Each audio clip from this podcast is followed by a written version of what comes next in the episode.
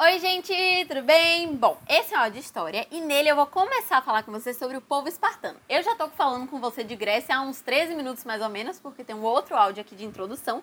Então, se você chegou aqui do nada, volte. Esse é o segundo áudio dessa série, onde eu vou continuar a história aqui falando com você sobre Esparta, certo? O que foi Esparta? Esparta, como eu te falei, foi uma das cidades mais importantes que tiveram na Grécia Antiga.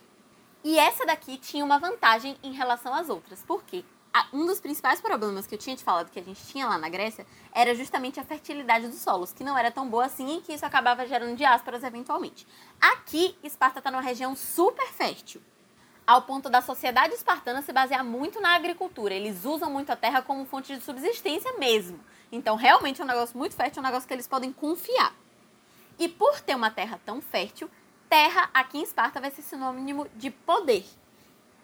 Quem tem terra vai ter poder político. E isso faz com que eles tenham uma pirâmide social muito estratificada. O que isso quer dizer?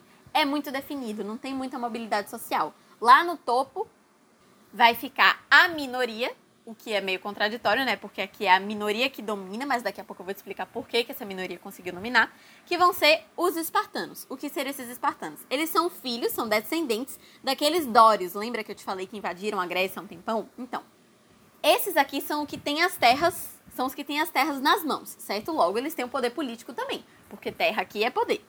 E eram justamente esses espartanos legítimos que comandavam tudo, então que decidiam as leis, que faziam parte dos conselhos, etc.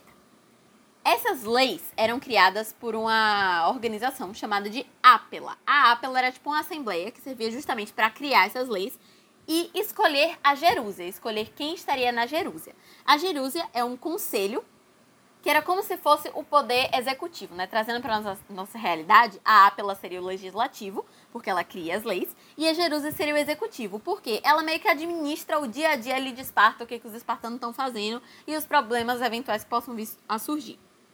Então a Apela tinha essas duas principais funções, né, de criar as leis e de escolher os participantes da Jerúsia, e ela ia ser formada, a Apela no caso, por todos os homens essencialmente espartanos, então que fossem esses descendentes diretos dos dórios que tivessem poder, acima de 21 anos. Então essa era a regra básica para você participar ali da Ápela.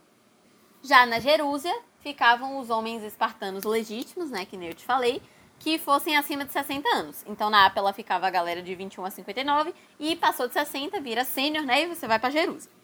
O que a Jerúsia decide que vai acontecer vai ser efetuado por cinco homens principais, que são os éforos. Eles são basicamente os atuantes da Jerúsia que vão fazer com que aquilo ali que eles decidiram realmente aconteça.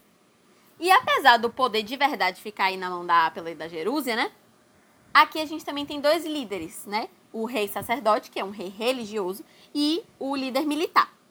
Só que o poder nunca se concentrava muito neles, porque eles rodavam muito, toda hora mudava para poder evitar que caísse em absolutismo. Então o poder era mesmo lá da Ápela, isso aqui é princípio de democracia, né? Que é justamente o que aconteceu na Grécia Antiga.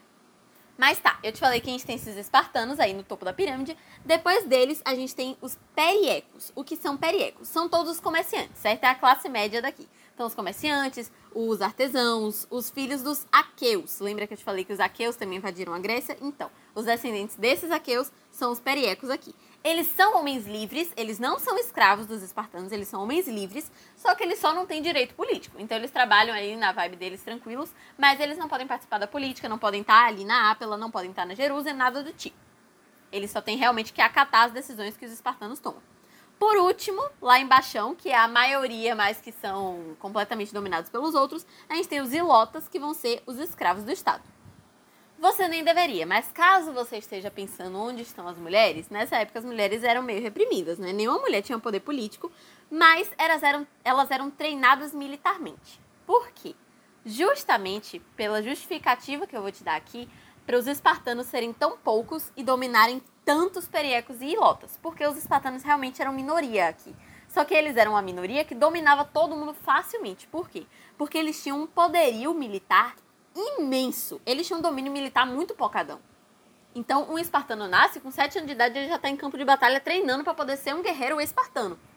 E eles, inclusive, treinavam com ilotas, né? Com escravos do Estado, matando ilotas para poder tanto treinar as técnicas de batalha deles, quanto para diminuir essa diferença populacional, porque era realmente um negócio muito exacerbado. Tinha muito ilota e muito perieco para muito pouco espartano. E eles tentavam diminuir essa proporção. Então, eles matavam os ilotas ou eles geravam mais espartanos. E aí, aqui que surge o conceito de poligamia liberada aqui na, na Grécia, né? Em Esparta, principalmente.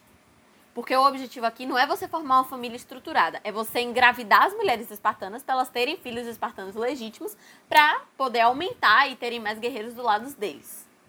Então aqui todo mundo fica com todo mundo, todo mundo engravida de todo mundo e Esparta é uma grande família.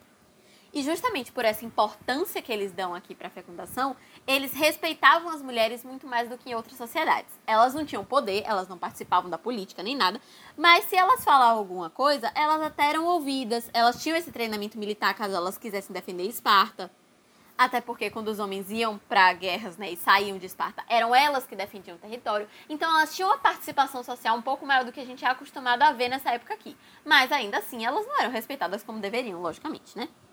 Para você entender Esparta, é, mais, é muito mais você botar na cabeça que o objetivo aqui é manter o domínio espartano a qualquer custo. Então, por exemplo, se tinha alguém que ficava fraco, que ficava inválido, paciência que você ama aquela pessoa. Mata ele, ou então ele mesmo vai se matar para poder manter Esparta forte. Porque Esparta é para ser formado de guerreiros fortes. Por isso que eles treinam as crianças desde cedo, por isso que eles treinam as mulheres, por isso que eles matam os outros porque eles querem se fortalecer militarmente, porque é assim que eles estabelecem o domínio deles, tanto dentro de Esparta, contra as outras classes sociais, né, quanto por fora, se mantendo enquanto império e se expandir.